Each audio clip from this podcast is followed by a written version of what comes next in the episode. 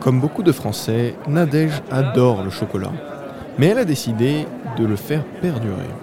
Bonjour Nadège, parlez-nous de votre activité s'il vous plaît.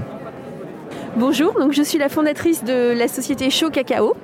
Euh, société récente euh, qui promeut le chocolat issu du cacao équitable.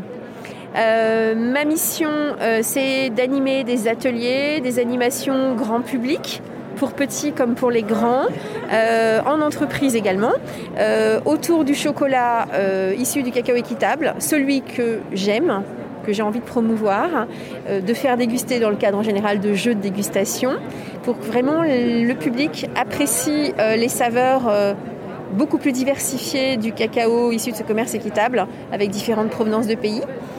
Alors ce chocolat, il peut être fait en ce qu'on appelle en bean to bar, c'est-à-dire de la fève à la tablette, par des torréfacteurs euh, qui transforment le cacao en chocolat.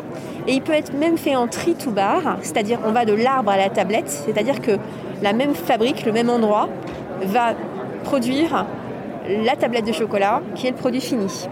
D'accord. Alors, pour rappel, le, chocolat, ça vient du cacao. Oui. Le cacao, ça vient du cacaotier, donc l'arbre. Exactement. Ce qu'on recherche, nous, c'est la, fève de cacao, c'est bien ça? Oui, tout à fait. En fait, euh, on est vraiment sur la recherche de la saveur euh, origine, d'origine vraiment de la fève de cacao.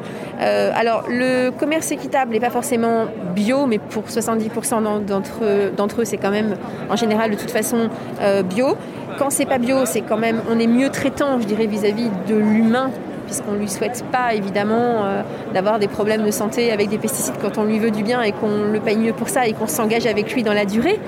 Euh, mais effectivement, les chocolats que j'ai envie de présenter sont des chocolats qui en général sont des recettes, euh, on va dire, plus épurées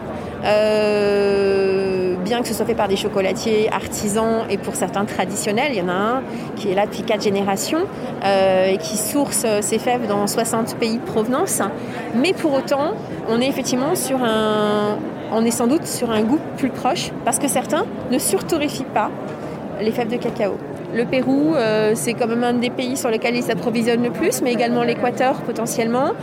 globalement, le cacao fin, fin, c'est-à-dire de qualité supérieure, on le trouve pour beaucoup en Amérique centrale et en Amérique du Sud.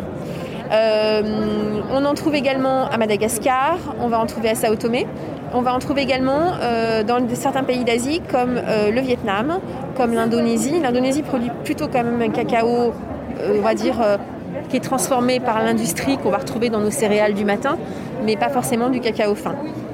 Mais on va dire la, des majeures sources quand même, et qui est le berceau aussi du cacao, hein, l'Amazonie, euh, c'est euh, les pays euh, d'Amérique du Sud et d'Amérique centrale. Alors ces pays, on sait que la plupart des exploitations jusqu'à présent se sont faites de manière assez intensive, euh, pas nécessairement respectueuse. L'éco-commerce est là pour présenter une alternative à, cette exploitation. Alors déjà, euh, effectivement, euh, on est dans un rapport qui essaye d'être différent et plus vertueux à long terme pour le producteur qui sinon a du mal à gagner sa vie avec la production de cacao, sachant que lui n'a pas de débouché pour lui, il ne mange pas de chocolat en général. Donc il le fait pour nous, pays importateurs, riches, dits riches par rapport à ces pays qui sont des pays quand même, euh, on va dire, plus pauvres. Vous pourrez retrouver toutes les informations sur le commerce équitable de chocolat sur sa page Facebook ou Instagram de Show Cacao. Je vous remercie beaucoup Nadège. Merci, merci à vous.